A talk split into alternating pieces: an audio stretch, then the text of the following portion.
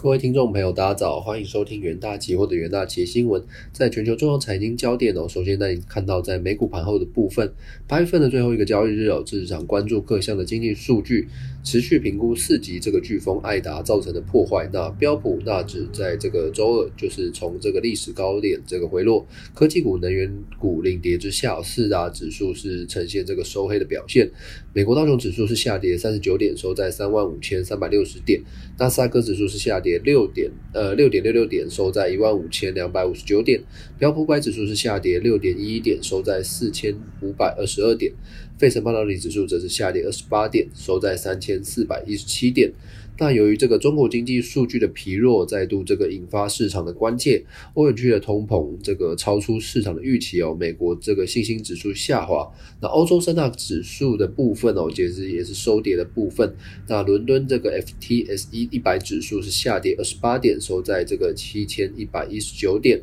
法兰克福 Dex 指数是下跌五十二点，收在一万五千八百三十五点。巴黎 CAC 四十指数则是下跌下跌这个七点，收在这个六千六百八十点。投资人呢都可以留意相关的这个小 dex 期货的这个所谓的交易机会。那新冠肺炎这个疫情哦仍然是持续蔓延于全球。截稿前呢，根据美国霍普金斯大学的即时统计，全球确诊数哦已飙破二点一七亿例，死亡数是突破这个四百五十一万例。美国累计确诊数。则是超过三千九百一十一万例，累计死亡数超过六十三点九万。印度累计确诊数超过三千两百七十六万例，巴西累计确诊这个两千零七十五万例。再看到第一则国际新闻的部分哦，这个欧洲统计局哦，这公布了八月欧元区的消费者物价指数，初值是年增百分之三哦，高于市场的预期哦，并写下这个二零一一年十一月以来的这个新高。那欧盟统计局也表示哦，能源成本为八月 CPI 的主要驱动力，食品和这个服务成本也出现上扬的趋势。工业产品则异常大幅的上升。那数据显示哦，八月这个能源。呃，欧元区的这个能源价格哦是连增百分之十五点四，是高于七月的百分之十四点三哦。其次为非能源的工业产品是连增百分之二点七，高于七月的百分之零点七。那食品还有酒精以及这个烟草价格则是连增百分之二，高于七月的这个百分之一点六。服务价格则是连增百分之一点一哦，高于七月的百分之零点九。那排除波动性较大的这个食品以及能源价格之外，那八月欧元区的核心 CPI 是年增百分之一点六，高于七月的这个百分之零点九。那随着这个经济自疫情复苏，欧元区的通膨加速成长，证明了这个通膨压力也随之加剧哦。那这个市场在先前的预计，下半年的欧元区整体的这个通膨将持续走高，并在二零二二年以及二零二三年，呃，回落至目标百分之二的这个水水准之下。那欧洲央行也即将在所谓九月九日召开这个利率会议，预计将针对所谓的这个资产购买计划后续的讨论进行这个呃后续的情况进行讨论了。那再看到第二则国际新闻的部分，根据这个德国联邦劳工局哦这个公布的最新数据显示，尽管新冠肺炎疫情确诊病例数仍呈现上升哦，那德国八月。八月的这个失业率下跌这个幅度优于这个预期哦，那显示出这个欧洲最大经济体哦仍然在持续的复苏。数据显示哦，经济节调整后，这个德国八月的失业人数较上个月减少约五呃五万三千人，至这个两百五十三点八万人哦，是优于七月份的这个两百五十七点八万人，那并优于原先市场所预期减少约四万人的部分。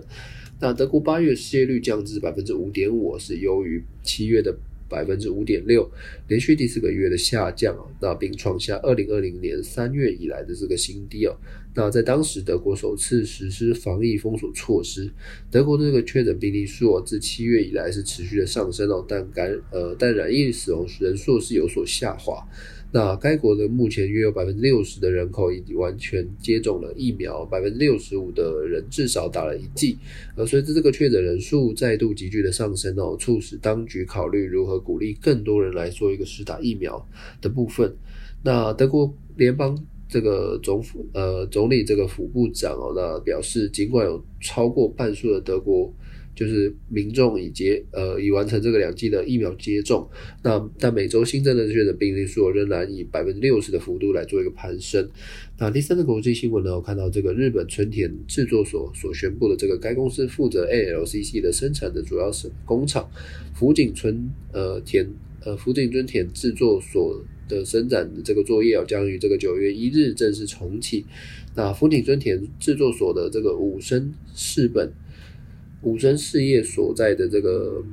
这个八月哦，发生新冠肺炎的群聚确诊，那首例确诊者是在这个八月三日发现，事后也针对这个接触者实施 PCR 的这个核酸检测，有部分的产线哦也产也暂停，呃就是停工，那但也这个来到的这个确诊人数逐渐攀升哦，到八月二十四日止哦，共累计有九十八例确诊，那厂方也因此在这个八月二十五日当天要宣布全面停工到八月底为止。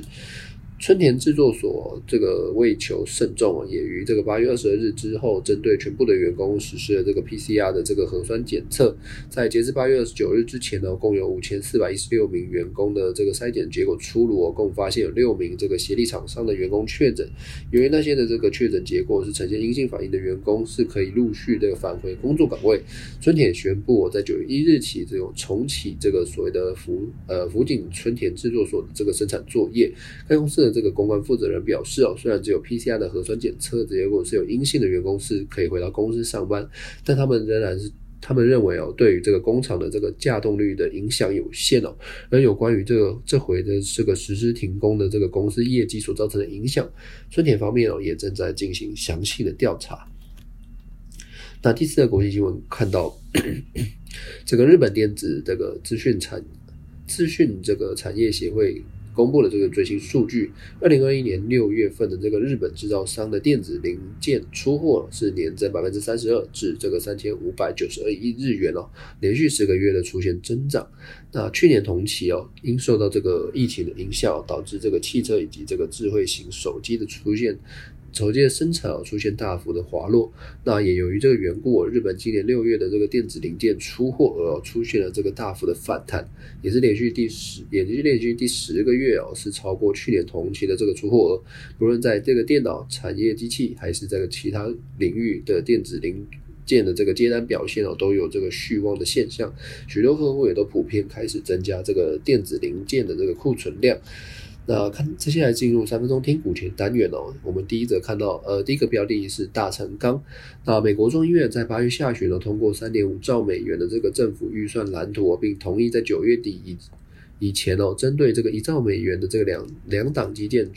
这个案举行投票。大成钢拥有美国不锈钢的通路以及这个铝卷厂，近期也受到这个受惠于这个铝价上涨。那全球第五大的这个钢铁业者日本钢铁表示，中国减少这个碳排放量的政策为中呃为全球钢铁业迎来了顺风。预期中国在后续的这个期间啊将继续减少的钢铁产量，且各国推出的基建计划，那配合旺季的需求动能，大成钢期货呈现缓步走高，后续观察挑战季线的力道。那第二个第二个标。标题我关注到台积电，受惠这个晶圆代工产能供不应求，二零二一年这个第二季前十大这个晶圆代工厂哦，产值是达到两百四十四。点零七亿美元哦，其中台积电以一百三十三亿美元稳居这个全球晶圆代工龙头。另一方面，英特尔的计划扩大与台积电合作之后，传出辉达系代 RTX 四十系列的这个显卡也将采用这个台积电五纳米制程哦，可望为台积电营运哦注入成长的动能。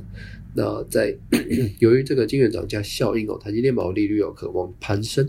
那台积电期货买气强劲哦，周二是续涨百分之一点四九，是连续三日收红 K 棒，且逼近前坡的这个高点。那第三个关呃标的，我们关注到友达的部分，研料机构奥万达这个报告指出哦，台湾与中国这个面板厂看准这个笔电的电呃笔电的商机需求，随着这个中国这个汇科扩产哦，友达与群创也有这个新产能的规划，预计二零二二年八。八代线笔电面板月产能是提升百分之二十九，